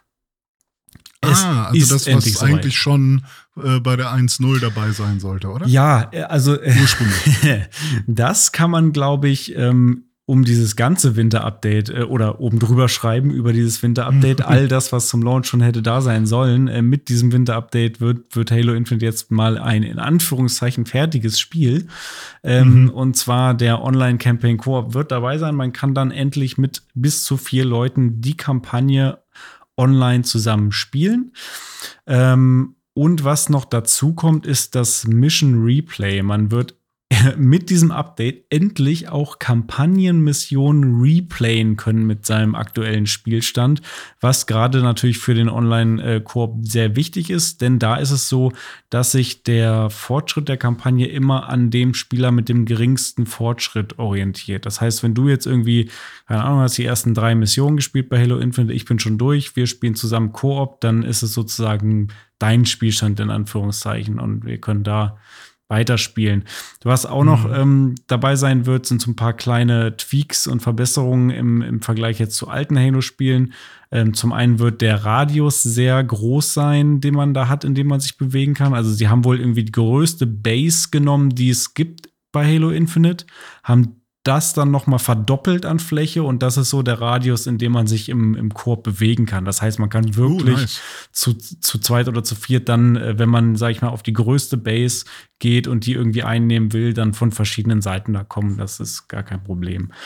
Ähm, und was auch dabei sein wird, ist Friendly Fire natürlich, wie immer, muss sein in Halo. Und äh, ein neues Feature, und zwar, das war früher nie so, man behält jetzt nach dem Tod äh, im äh, Campaign Koop seine Waffen. Also es ist nicht mehr so, dass wenn du stirbst und dann respawnst, dass du dann mit den Gammelwaffen rumläufst, sondern du hast dann Ah. wieder die Waffen, die du auch vor dem Tod hattest. Das ist auch. Aber warum ergibt das Sinn? Ich frage mich gerade, ist das, ist das klug? Aber weiß ich gerade nicht. Aber muss, wird man dann sehen. Ich glaube, es macht im. Zweifel einfach mehr Spaß, weil du, Ja, du sammelst dir immer bewusst irgendwelche Waffen, mit denen du gerne schießt oder die irgendwie gut Ja, sind richtig. und anstatt dann immer mit dem Gungellaser da irgendwie rumzulaufen. Ja, das stimmt, das stimmt. Das Ja, stimmt. naja, aber, Aber vor allem Mission Replay ist halt so wichtig irgendwie, weil total. äh, wir haben uns das doch auch gefragt, oder? Also kann ich eigentlich die Mission jetzt Ja, nochmal spielen? Und konnte man, man Nee. wenn man manche Achievements haben wollte, dann ging das ja nicht, ne? Wenn man die Mission, also man, dann hätte man das Spiel von vorne Ja. spielen müssen Genau. und von vorne dafür sorgen müssen, dass man alle Achievements Richtig, weil es gibt ja in manchen Leveln zum Beispiel auch äh, Skulls, ne? Diese Skulls, die du Mhm. einsammeln kannst bei Halo, Ja. um dann äh, die äh, freizuschalten im Menü, äh, diese Sondereffekte, wie zum Beispiel hier Grand Birthday Party und so weiter. Das sind ja diese Schädel, die du in der Welt einsammelst. Eine Mhm. große Anzahl davon ist in der Open World. Eine kleine Anzahl davon ist aber wirklich in den Levels. Und wenn du dann das Level durchgespielt hast und den Skull nicht eingesammelt hast, hattest du bisher keine Chance, an diesen Skull noch mal ranzukommen, weil du die Mission nicht noch mal spielen konntest, außer Mhm. du spielst das komplette Spiel noch mal durch. Und dann kann es ja trotzdem wieder passieren, dass du aus Versehen irgendwie das nicht äh, findest und dann das Ende der Mission triggerst und dann ist wieder für ein Arsch. Also Ja. das geht wirklich gar nicht und es ist total wichtig, dass das jetzt endlich drin ist. Vor allem, weil es jetzt auch 24 neue Achievements geben wird, die man zusätzlich dann noch äh, freischalten kann. Das Schön. kommt auch noch mit dazu. Genauso wie zwei neue Multiplayer-Maps und ein neuer Hm. Multiplayer-Modus äh, namens Covered One Flag. Das ist ein asymmetrischer Modus, wo das eine Team Unsichtbarkeit hat permanent und das andere Team hat, kann diese Tracker werfen, diese Bewegungstracker. Ah, Ähm, interessant, okay. Also, das Mhm. ist so ein, so ein neuer Würde ich Modus. gerne mal ausprobieren. Äh, dann Mhm. gibt's noch einen äh, 30-Tier Battle Pass, der auch kostenlos dazu äh, kommt. Da gibt's ganz viel Kram von Retreater drin. Es gibt äh, zwei Events, die auch in dem Rahmen ähm, stattfinden werden. Und es gibt Match XP. Wow! Das, was jeder Multiplayer-Shooter hat, hat Halo äh, Infinite jetzt nach einem Jahr auch, dass du nach einem Spiel XP bekommst, einfach nur dafür, dass du gespielt hast oder dafür, dass du gut gespielt hast, dass du irgendwie, dass dein Team gut gespielt hat und so weiter. Das gab's ja gar nicht. Es war ja alles auf diesen Missions immer. Nur wenn man gewinnt. Ach so, Missions waren Ja, ja, es waren immer irgendwelche speziellen Dinge, die man Deswegen erfüllen hat das immer musste. so lange gedauert. Ja, es gab Genau. halt auch leider so wenig Items, deswegen mussten Ja. sie es, glaube ich, ja, hm, ja das, okay. das auch noch. Und eine Sache noch, äh, für mich jetzt gar nicht so das Mega-Feature, aber für die Halo-Community ein Riesenfeature, Forge. Forge, der Forge-Modus kommt jetzt in der Beta-Version ähm, erstmals mit dem Winter-Update auch in Halo Infinite rein. Das heißt, Spieler können ab jetzt ihre eigenen Maps und ihre eigenen Modi bauen. Und der Forge-Modus bei Halo Infinite soll wirklich richtig krass sein. Also ich habe da auch schon viele Bilder gesehen von irgendwelchen Levels, die da gebaut werden, die unfassbar gut aussehen. Und ähm, viele der Spielmodi, die man zum Beispiel heute im Halo Multiplayer irgendwie seit Jahren kennt und mag, ähm, Oddball, Griffball etc. etc., die kommen auch ursprünglich alle aus ähm, Forge, wurden sozusagen von den Spielern selber ähm, ja, gemacht. Und ähm, im Forge-Modus wird man auch die Möglichkeit haben, nicht nur irgendwie Level zu bauen, sondern auch dann seine eigenen Spielmodi hin zu programmieren und so weiter. Also der soll wirklich sehr, sehr umfangreich sein. Ähm, und da bin ich mal gespannt. Ich werde aber, glaube ich, weniger selber irgendwelche Level bauen, aber ähm, da wird es, glaube ich, viele kreative Ideen aus der Community geben. Es wird auch, glaube ich, ein Remake von äh, The Pit geben. Das wurde, glaube ich, auch schon Oh, das ist schön. Ja, da freuen wir Ja, uns doch. Da freuen wir uns, definitiv.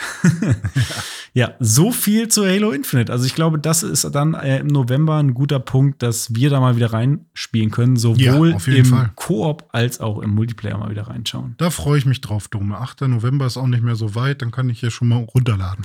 so ist es. Ja, bei mir ist Halo Infinite natürlich immer vorinstalliert.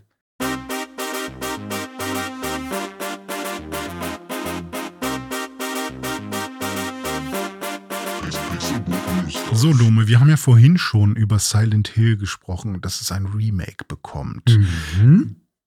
Da haben wir vorhin dann kurz überlegt, hm, ist es überhaupt notwendig, dass Silent Hill ein Remake bekommt? Welches Spiel sollte eigentlich mal ein Remake bekommen? Ja. Und da sind uns direkt ein paar Spiele eingefallen, Das nämlich stimmt. jedem drei. Mhm. Jedem drei und dann gibt's noch eins, was, was äh, sowieso immer ein Remake bekommen sollte.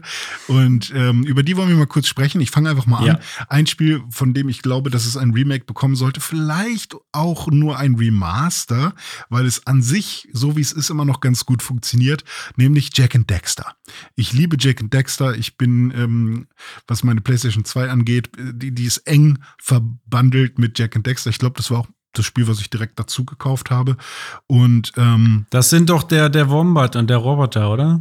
Nein, nein, das sind Ratchet Clank. äh, Jack and Dexter ist das Otzel, wie Trant mal gesagt hat. Nee, ich weiß gar nicht, was, was äh, Dexter sein soll. Also Jack äh, sieht aus wie Link in cool. Er hat auch so lange Elfenohren irgendwie, aber Fällig, ich weiß nicht genau. oder? Nee, fällig, da bin ich schon wieder bei. Wie sieht der denn? Ah ja, doch, stimmt, der Typ, ja, der Ja, mit ja, den langen so- Ohren und der hat auch so eine ja, der ist Frise, so, so, oder? eine, so eine Mischung aus Link und, und äh, Super Saiyajin. Äh, Ja. weiß ich nicht, hat auch so lange Haare, die Stimmt, nach oben gehen auch und dann aber auch so oder? Bruchpilotmäßig. Ja, irgendwie so. Und auch ein Ziegenbart vielleicht? Ja, ich bin mir ja, nicht ganz sicher. ja. Und der, das Ähm, Otzel, das ist irgendwie so ein, keine Ahnung, Eichhörnchen oder was. Ja, oder ein Irgendwie so Frettchen, Frettchen, oder so. so ein keine Ahnung. Frettchen, ja. Also es ist eigentlich auch äh, quasi ein humanoides Wesen, also äh, was auch immer die da sind, ob es jetzt äh, Elfenwesen sind oder so, aber der ist ja in so dunkles Ein Eco Polizist. gefallen und Mit mit Elfenohren. Nee, er ist in dunkles Eco gefallen und dann wurde er äh, quasi zu so einem Frettchen. Und ähm, die ja müssen Precursor Orbs äh, finden, um die als Energiequelle für diverse Dinge zu benutzen. Am Anfang für ein äh, Hovercraft, äh, um über eine Lavaschlucht zu gleiten. Später wird es dann für was anderes benutzt. Und diese Precursor Orbs sind halt quasi wie bei Super Mario die Sterne, also das Hauptding, was man einsammeln möchte. Jetzt aber eine ganz wichtige Und- Frage. Oder nee, gar nicht, das sind Energiezellen. Precursor Orbs sind die Münzen, sozusagen. So rum. Die, ja, okay, Ja. und das sind Schrauben bei, waren das nicht Schrauben bei Jack ja, and genau. Dexter? Wie Ja, und die Ringe bei Sonic. So, äh, genau. Äh, ganz wichtige Frage. Wenn du sagst, ein Remake bzw. Remaster von Jack and Dexter, Mhm. sprichst du dann vom ersten Teil oder vom Ja. zweiten oder vielleicht sogar als Gesamtkunstwerk oder, oder von dem Dexter-Teil auf der PSP. Ja. Nee, ich spreche eigentlich erstmal nur vom ersten. Natürlich wäre es schön, wenn alle ähm, Hauptteile, also Jack 1, 2 und 3, auch dann geremaked werden. Aber der erste reicht mir erstmal, weil der an sich auch geschlossen ist und funktioniert und für mich halt auch mein Go-To-Spiel ist. Also das ist so wie Tony Hawks Skateboarding. Ähm, da gehe ich immer wieder zurück, den kann ich jedes Mal durchspielen und das, das ist, reicht mir. Auch wenn ich den zweiten Teil ganz cool fand, weil ich damals genau in dieser GTA-Phase war und ich fand es mm, alles geil, wenn, yeah. wenn ein Spiel eine Open World hatte, auch wenn Menschen, die damals Videospielredakteure waren und damals in meinem Alter waren, das total albern fanden, dass Jack and Dexter da eine Open World bekommen hat. Aber was ich halt, glaube ich, brauche, ist erstmal, wenn man Jack and Dexter jetzt kauft, für die PlayStation 5 zum Beispiel, also in dieser ähm, Classic-Version, die es halt als Download gibt, dann ist sie trotzdem in SD, glaube ich. Uff. Also es ist halt kein Remaster, sondern halt äh, einfach nur äh, aufwärts, abwärtskompatibel, ja. sozusagen, aufwärtskompatibel. Ähm, und man hat auch irgendwie aus irgendeinem Grund, und das war früher auch schon so, aber es ist einem nie so aufgefallen, ein Input-Lag. Also wenn man springt, mhm. dann dauert es ein bisschen. Und es wirkt halt einfach nicht snappy genug. Früher hat man gedacht, wow, ist das krass und 60 Frames oder so und das ist alles so, so, so fühlt sich so gut an und das ist ja wie, wie Super Mario oder so, noch krasser. Und ähm, nee, ich glaube, da kann man mittlerweile ein bisschen was dran machen. Und natürlich wäre es mega cool, wenn das einfach ein bisschen schicker aussieht, alles. Ähm, und die Kamera muss unbedingt. Und das Menü, oh Gott. Also es gibt so viele Punkte, die man da verbessern könnte. Ja, also Jack and Dexter wäre für mich äh, ein fantastisches Spiel, was man mal remaken kann. Ja. Ähm, auf der anderen Seite, man könnte auch noch das, also es ist gut gealtert eigentlich aber es gibt genug Punkte, die man verbessern ja, könnte. Und wenn es nur ein Remaster ist, ne? Also mindestens genau. mal irgendwie neue Texturen auf 4K hochziehen, irgendwie das ganze Ding. Richtig. Ja. War genau. ja ein PlayStation 1 Spiel, richtig? Zwei. Zwei, zwei. Zwei schon? Der erste Teil war schon ein PlayStation 2 Spiel? Richtig. Ah, das war, krass. ich weiß nicht, ob es ein Launch-Titel war. War, glaube ich, Launch-Titel. Naja, das kann Na sein. Naughty ja. Dog. Ja, okay, cool. Ja, ich gehe ja. eine Generation weiter zurück mit meinem ersten Pick und zwar auf die PlayStation 1. Und da habe mhm. ich mir das mhm. gute und schöne Digimon World rausgesucht. Wow. Haben wir, glaube ich, irgendwann auch schon mal im Podcast drüber gesprochen. Äh, Digimon World war ja das erste Mal, dass ich das Thema Spieleverschiebung erlebt habe in meinem ganz persönlichen Leben und zwar noch als Knirps habe ich irgendwann mal äh, damals irgendeine Videospielzeitschrift gehabt, wo dann groß und breit über Digimon World berichtet äh, wurde. Und ja, das kommt jetzt bald raus und schon mit Screenshots und was man da alles machen kann. Ich damals als Knirps mega Digimon-Fan gewesen, richtig gehypt gewesen, habe mir das erstmal auf meinen Wunschzettel zu Weihnachten aufgeschrieben. Und ich sehe es hier auch gerade. Es kam nämlich in Japan raus im äh, Januar 99. Und wann mhm. kam es in Deutschland raus? Na, lass mich raten, wir waren dann schon so. Äh, ich würde jetzt sagen 2002? Nicht ganz, aber im Juli 2001. Also anderthalb ah, okay. Jahre. Nee, Moment. Nee, zweieinhalb Jahre später ja. äh, kam es dann erst in Deutschland raus und das habe ich hm. auch ähm, am eigenen Leib zu spüren bekommen. Äh, war aber dann trotzdem mega geil, als es dann rauskam. Übrigens zu Weihnachten habe ich damals dafür Disneys Dinosaurier für PlayStation 1 bekommen, ein Drecksspiel. Äh, wie dem auch sei. äh, waren ja auch Dinos, ne? Ist ja alles das Gleiche. Äh, Digimon genau. World ist jedenfalls so ein geiles, ähm, fast schon Tamagotchi-artiges äh, Digimon-Spiel, so ein bisschen eine Mischung aus Pokémon und Tamagotchi, äh, wo man ähm, ja auch den Trainer spielt eben und nicht die Digimon selber, aber die Digimon auch nicht in, wie bei Pokémon, in rundenbasierten Kämpfen steuert und sagt, der macht jetzt die Attacke und so, sondern mhm. ähm, du bist durch die Welt gelaufen, du musstest dein, dein Digimon erziehen, musstest mit ihm trainieren, musstest es füttern, musstest mit ihm auf Klo gehen, also so richtig Tamagotchi-Action. Und dann hat es sich halt digitiert, je nachdem, wie du es trainiert hast, mit verschiedenen Werten in verschiedenen Digimon und so. Und dann man wollte halt immer irgendwie die coolen haben, die man halt irgendwie aus mhm. der Serie auch kannte. Äh, war aber echt schwierig. Äh, und schwierig trifft es auch. Spiel war generell schwierig. Die Gegner waren nämlich auch schwer und wie gesagt, man konnte nicht so direkt steuern, sondern man konnte dann seinen Digimon sozusagen immer nur anfeuern und so grobe Befehle geben wie Attack oder jetzt werfe ich mal ein Item rein zwischendurch, um zu heilen mhm. oder lauf weg, jetzt irgendwie verteidigen. Und das Digimon hat es dann aber von sich aus immer gemacht. Also vielleicht auch so ein bisschen hier ähm, äh, Shadow of Colossus Nachfolger, wie heißt es nochmal? Last äh, Guardian. Nachfolger, ah, da ist gar Äh, da ja. ist es Mhm. doch auch so, dass man dieses Vieh ja jetzt auch nicht so direkt steuern kann, sondern immer nur ihm irgendwas sagen und dann macht es das vielleicht. Ja, genau. Also äh, genau, es gibt es gibt quasi schon so äh, Befehle, aber man weiß halt nicht, ob äh, ähm, Trico war es ja dann, Ja, ja. Äh, das auch wirklich ausführt. Ja, richtig. Genau, ja, und so, so ein bisschen so ähnlich war es da auch. Aber dennoch, ich fand es total geil, in diese Digi-Welt abzutauchen. Ich habe mich da total gefühlt wie ein, wie ein, so ein echter Digi-Ritter, der da das Abenteuer Mhm. erlebt und diese, durch diese Welt streift und die Digimon da entwickeln kann. Ähm, und so ein Spiel in der Art und Weise gibt es wenig. Ähm, es gibt neue Digimon Worlds. Da habe ich eins auf PS4 und auf PS Vita, aber das ist auch viel so Japan-exklusiver Kram äh, und, Mhm. und äh, auch nix so richtig geil aktuelles. Ähm, das aktuellste ist da, glaube ich, noch die eine PS4-Version. Ähm, aber ich hätte halt gerne wirklich ein Remake vom ersten Teil, weil der auch noch am ehesten in der Original ersten Digimon-Welt gespielt hat, ähm, so wie man es auch damals aus der Serie kannte. Und das ganze Ding würde mir fast auch reichen, ein Remaster zu haben, irgendwie schön, in, also ähnlich wie jetzt ne, bei Jack and Dexter, irgendwie mit 4K und neuen Texturen und äh, 16 zu 9 und so weiter.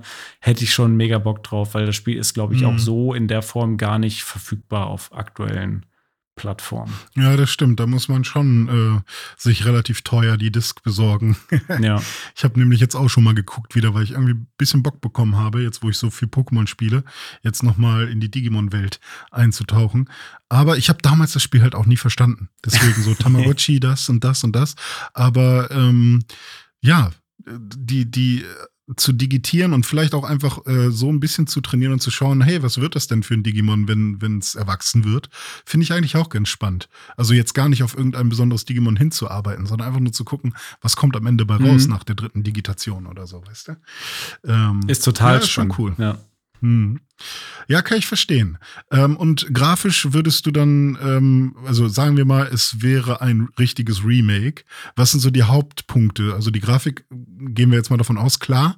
Aber hast du noch so andere Punkte, Gameplay-mäßig oder so? Oder Ja, gut, das ist halt die Frage, ne? Wenn, also das hatte damals ja so eine isometrische Perspektive, kannst natürlich auch sagen, du machst dann Third Person oder so, ne? Also ähnlich wie Mhm. wir es jetzt beim Thema Silent Hill hatten. Könnt, Ja, ja, könnte, man, stimmt. könnte man da auch mal. Aber ansonsten bin ich da eigentlich für alles offen. Ich will einfach nur noch mal in diese Welt abtauchen und das noch mal erleben Ja. können. Ja, ich glaube, ähm, bei meinem nächsten Spiel Unimusha 2, da bin ich mir noch sehr unentschlossen, ob ich, äh, also es soll auf jeden Fall ein Remake werden, Mhm. weil es gibt auch schon ein Remaster von Unimusha 1. Ähm, und das habe ich auf der Switch gespielt und das hat auch Spaß gemacht. Aber bei Unimusha ist es zum Beispiel auch so, man spielt eben ein, ähm, ein oh Gott, was ist es denn dann? Ein, ein ist es ein Samurai? Ah, Ich bin mir gar nicht, gar nicht, ja doch, müsste ein Samurai sein. Japaner Äh, mit in Japan ist. Ja, genau, eben. Äh, ähm, und man kämpft eben gegen Dämonen und äh, versucht halt eben ähm, ja den bösen Nobunaga zu killen. Und ähm, im ersten Teil ähm, haben sie quasi das Spiel wirklich nur ein bisschen gepolished, Texturen ein bisschen äh, gerade gezogen und ähm, beziehungsweise die vorgerenderten Hintergründe so ein bisschen weich gezeichnet. Ja, das war es an sich irgendwie schon. Also es Okay. sieht halt schon ein bisschen schärfer aus als das Original, aber jetzt auch nicht sehr viel besser. Und es hat trotzdem sehr viel Spaß gemacht.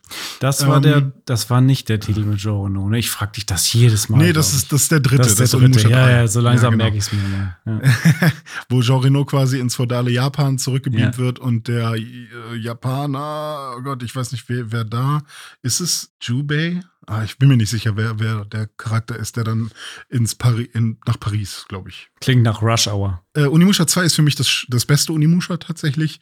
Ähm, man hat diverse Charaktere, die man trifft, mit denen man auch kämpfen kann, denen man Geschenke machen kann und dann ähm, ja, freunden sie sich äh, mit einem an. Ähm, ich finde die Set-Pieces alle mega geil. Ich finde die Gegner alle mega geil. Es hat so eine, so ein bisschen so eine Horror-Atmosphäre, aber auch nicht so wirklich. Einfach nur, es ist sehr rough und sehr ernst. Gleichzeitig ähm, ist es halt aber auch so einigermaßen japanisch. Also es, das sind jetzt keine Gags oder so drin, aber es hat in den Zwischensequenzen auch immer so, ne, so was Liebevolles irgendwie. Und ähm, die Musik finde ich fantastisch.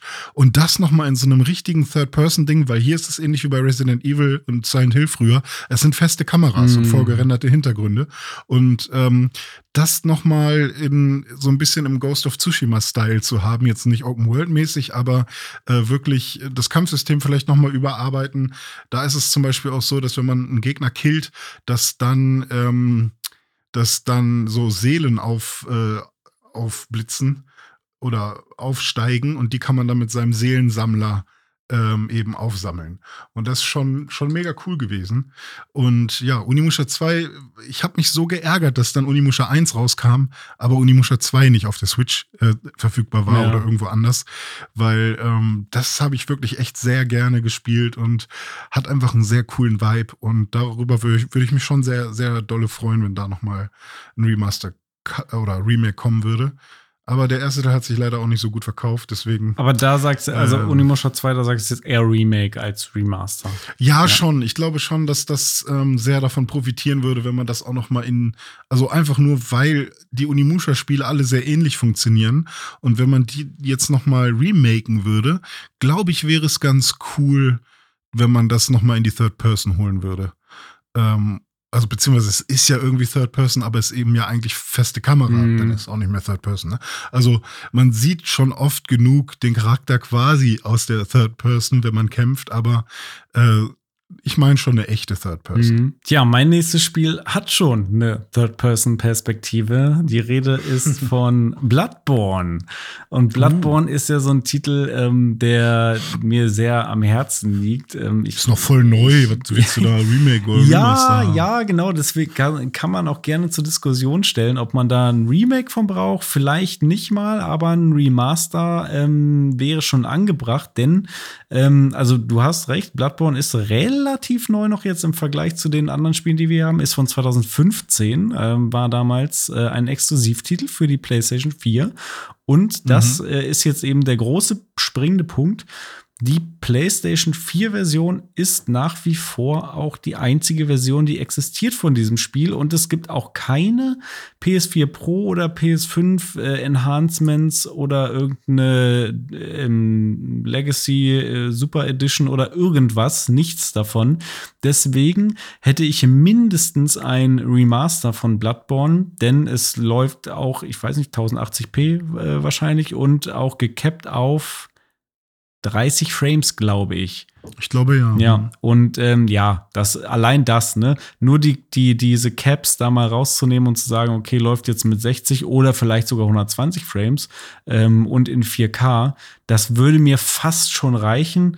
Aber ähm, noch besser wäre natürlich, ne, das kommt noch dazu, ein Bloodborne 2. Also bitte, bitte auch äh, ne, From Software und, und Sony oder wer auch immer äh, macht ein Bloodborne 2. Ähm, aber in, in allererster Linie wäre ich sehr, sehr dankbar über ein Remaster von Bloodborne und sei es auch nur äh, dass sie das Spiel noch mal re-releasen, vielleicht auf anderen Plattformen, auf Xbox und, und PC. Und auf Xbox hätte man ja den Vorteil, da ist ja sowieso immer alles schon automatisch enhanced und irgendwie freigeschaltet und so, also zumindest bei den allermeisten Spielen. Ähm, ja, also ein Bloodborne in 60 Frames, 4K äh, würde ich mit Kusshand nehmen und dann auf jeden Fall nochmal spielen. Ja, kann ich gut nachvollziehen, weil mittlerweile sie sieht es ja dann doch schon ein bisschen kantig aus an manchen Stellen. Ja, ja, und, leider. Und dabei ist es eigentlich eins der schönsten Souls-Spiele mit der ja. dichtesten Atmosphäre und dem geilsten Art-Design, äh, meiner Meinung nach. Das also stimmt, richtig, ja. richtig ja. schönes Spiel eigentlich. Ein sehr hässliches Spiel, ähm, damals wie heute, glaube ich. Mit einem noch hässlicheren Cover. Ja, was glaub, daran, dem, also was dem geschuldet ist, dass es halt ähm, mit das erste Spiel auf der PlayStation 2 war, mal wieder. Ich bin voll in der PlayStation also 2. Du bist ja komplett PlayStation 2 Boy. Ja, ja, ja, ja, richtig. Äh, ist Dark Cloud. Und Dark Cloud ähm, hat mich lange begleitet, weil es äh, quasi das erste Spiel ist, was ich jemals auf der PlayStation 2 gespielt habe, weil es als Demo-Disc mit dabei war. Und ähm, vor allem, wenn man halt als kleiner Pimpf so eine PlayStation bekommt und die irgendwie aus dem Katalog bestellt, dann äh, kommt die manchmal vor dem, vor dem eigentlichen Spiel an oder so. Und dann hat man nur die Demo-Disc. Und dann habe ich erstmal eine ganze Weile nur die Dark Cloud-Demo gespielt. Und äh, dann habe ich das ganz lange vergessen, dass es dieses Spiel gab. Irgendwann wieder davon gehört und es dann nochmal gespielt, weil das gibt es mittlerweile auch auf PS4 ja, und PS5. Ja, ja. Und äh, da habe ich es dann irgendwann nochmal gespielt. Nicht durch, aber irgendwie bis zum dritten Gebiet. Und ähm, das ist ein Spiel, ähm, was ich sehr gerne noch mal als Remaster auch mit neuem Inhalt, neuem Content ähm, sehen würde, mit größeren Gebieten, mehr Möglichkeiten, die man da machen kann. Denn es geht in Dark Cloud ja darum, dass man eine Stadt neu aufbauen will. Ein Djinn hat eine Stadt zerstört oder nicht nur eine Stadt, sondern ein ganzes Gebiet, vielleicht sogar die Welt. Ich bin mir gerade nicht sicher. Und die einzelnen ähm, die einzelnen Gebäude und, und ähm, Pflanzen wie Bäume oder, oder auch Flüsse und Wege und alles, was es so gibt, in Orbs äh, verstaut und diese Orbs dann in Dungeons gepackt. Und man geht dann los in den Dungeon äh, mit seiner Waffe und killt äh, Gegner und levelt nicht sich selbst auf, sondern seine Waffe. Und wenn die Waffe aber zerstört wird, weil man sie zu oft benutzt hat und sie nicht rechtzeitig repariert hat, dann ist die Waffe kaputt und das ist dann quasi so ein bisschen Roguelike-mäßig, denn äh, da muss man eine neue Waffe benutzen. Also man muss wirklich auf seine Waffe aufpassen, weil wenn man dann die Waffe verliert, die man stundenlang reingegrindet hat, dann äh, selber schuld quasi. Und ähm, ja, und so baut man dann nach und nach äh, die Stadt wieder auf, weil je tiefer man in so einen Dungeon kommt, was auch random generated ist, jedes Mal, wenn man es reingeht, desto mehr von diesen Orbs findet man. Und jedes Mal, wenn man so einen Orb öffnet, am, e, sobald man den Dungeon quasi gemeistert hat, ähm, oder sagt, ich möchte rausgehen, hat man halt ein neues Haus gefunden oder einen neuen Nachbarn oder wie auch immer. Und dann findet man die Schmiede oder, oder ähm, äh, weiß ich nicht, eine Person kann man sogar auch finden, einfach nur. Und die. Klingt äh, wie Animal dann, Crossing. Ja, und dann kann, ja, so ein bisschen. Und dann äh, platziert man eben äh, die Wege, die Flüsse, die Bäume, die Bänke, äh, die einzelnen Häuser, die Nachbarn, die man so findet, platziert man eben auf dieser freien Fläche, die man hat, in so einem Baumodus. Und äh, das ist einfach super, ähm, super belohnt und hat einfach super viel Spaß gemacht, wenn man halt die Stadt so baut, wie man sie sich selber vorstellt. Aber ähm, man muss dann halt gleichzeitig auch so ein paar Missionen von den, von den Bewohnern ähm, er erledigen, die dann halt sagen, oh, ich fände es schon schön, wenn ich in der Nähe vom Wasser wohnen würde. Oder ähm, der und der war damals mein Nachbar, das wäre cool, wenn es heutzutage auch wieder so wäre. Und ähm, dann kommt man irgendwann ins nächste Gebiet und das ist dann eher so ein Waldgebiet, wo dann, ähm, wo es dann ein bisschen anders aussieht.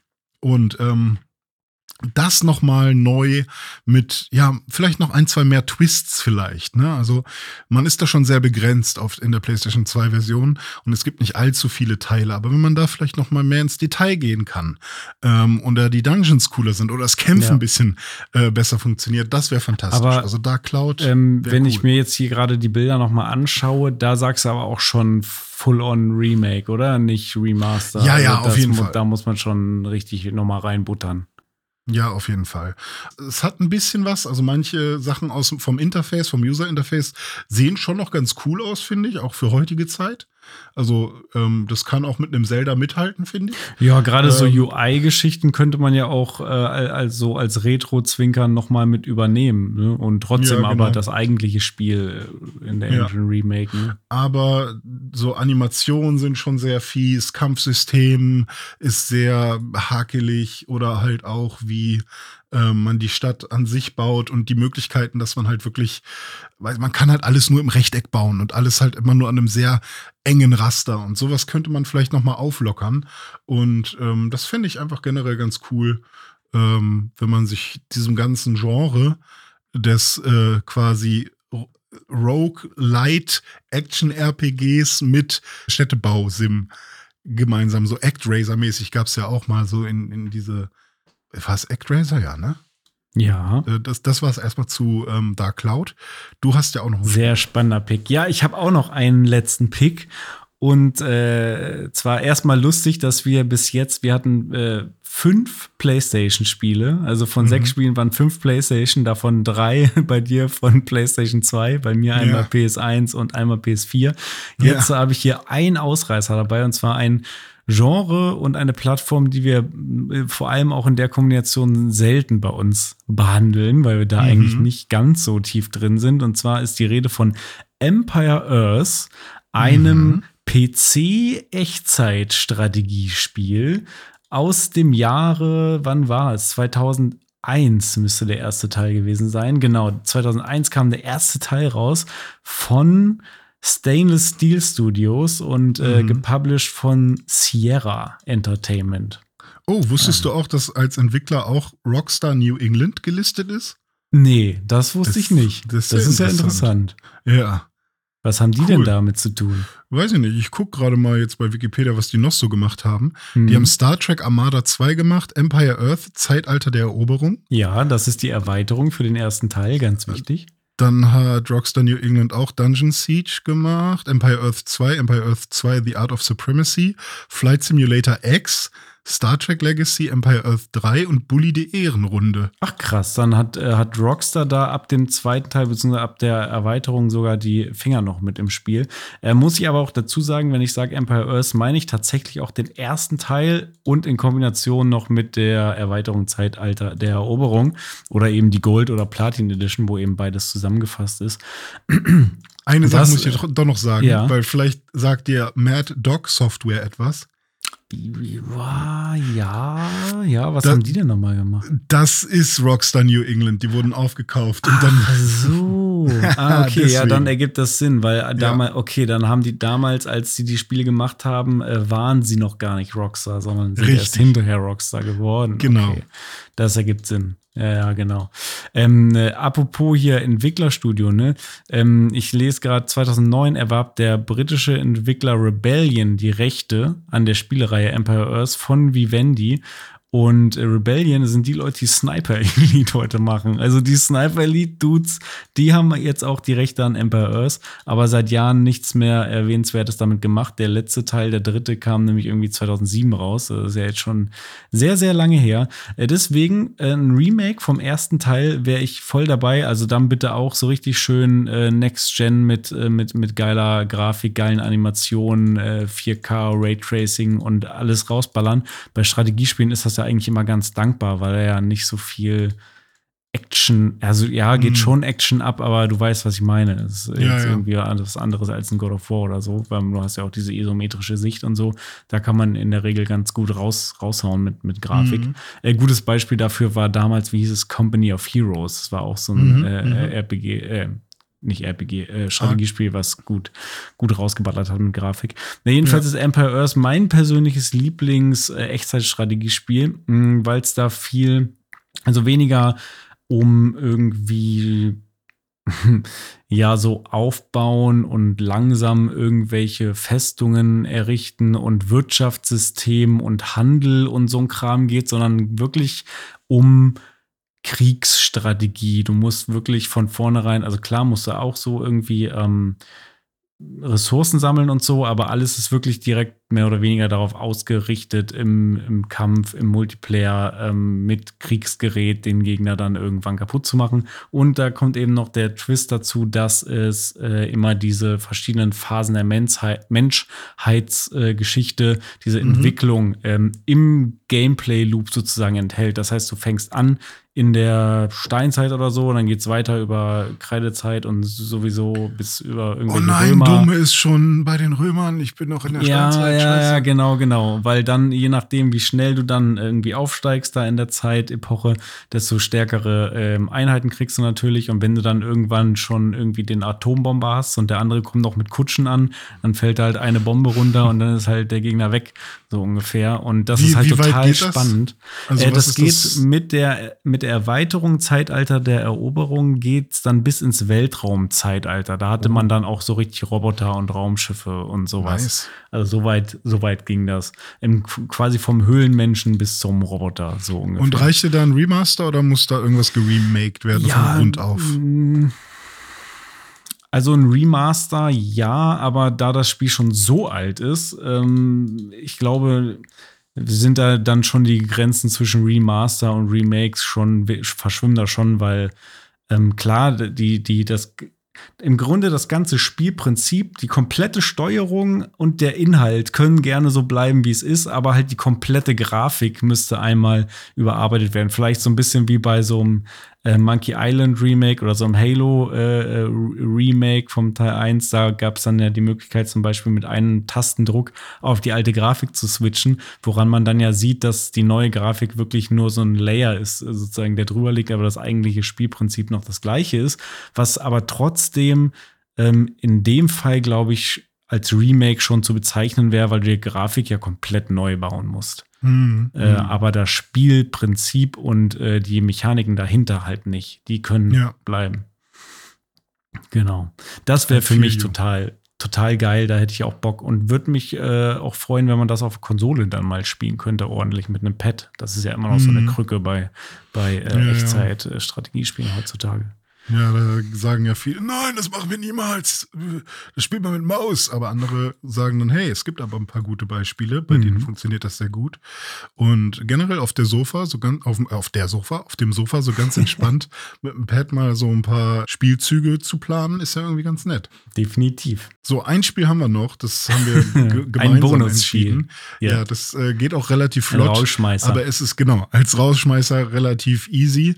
Natürlich wünschen sich Dom und ich seit Ewigkeiten, seitdem wir den Gedanken das erste Mal gefasst haben. Ähm, Pokémon, die erste Generation, also Rot und Blau, meinetwegen auch Grün ähm, und Gelb, als, äh, als, als Remake. Es gibt natürlich schon 20 Remakes davon in unterschiedlichsten Formen, ob es Feuerrot, ja. Blattgrün oder genau. Let's Go Pikachu und Let's Go Eevee. Gibt es ja. noch eins? Naja, ich meine, wie, je nachdem, wie früh du ansetzen willst, im Grunde sind Pokémon Rot und Blau in Europa ja schon Remastered von ja, den stimmt. eigentlichen Pokémon Rot und Grün aus Japan. Dann Pokémon Gelb ist auch nochmal eine neue Variante davon. Richtig. Dann Feuerrot und Blattgrün als GBA-Remake ja. und dann Pokémon Let's Go Pikachu und Let's Go Evoli als Switch-Remake nochmal. Mhm. Also ja, ähm, kann man sagen, okay, wie oft will man die erste Generation noch äh, neu remaken? Meine Antwort, ja. Also bitte einfach machen. Also einfach immer weitermachen, äh, bis es irgendwann richtig heftig ist. Also ja, wir wollen die ultimative Version in 3D. Genau. Ähm, so richtig geil äh, Third Person 3D mit neuer Steuerung, dass man Pokémon wirklich mit dem Ball fangen kann. So Le Legenden Arceus geht schon in die richtige Richtung, aber noch ausgefeilter.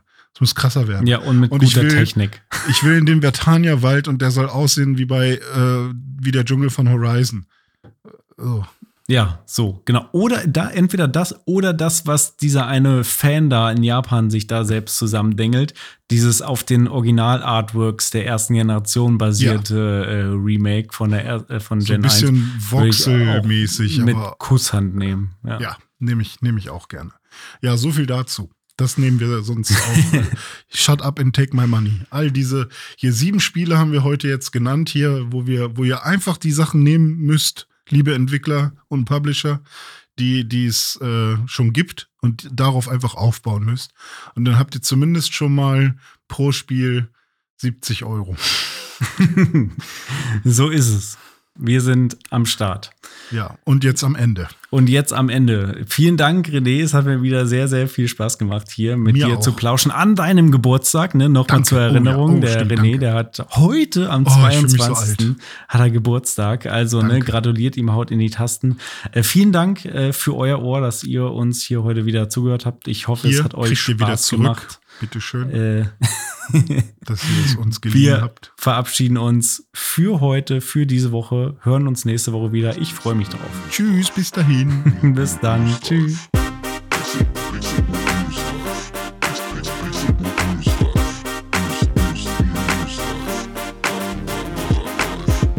Pixelbook News Dive findet ihr auf Twitter unter @pixelbooknews. Wir freuen uns auf euer Feedback und positive Rezensionen. Mails schreibt ihr an newsdive@pixelbook.de und wenn ihr die Jungs direkt erreichen wollt, nutzt at dizzyweird oder at Dominik Eulmann auf den sozialen Plattformen.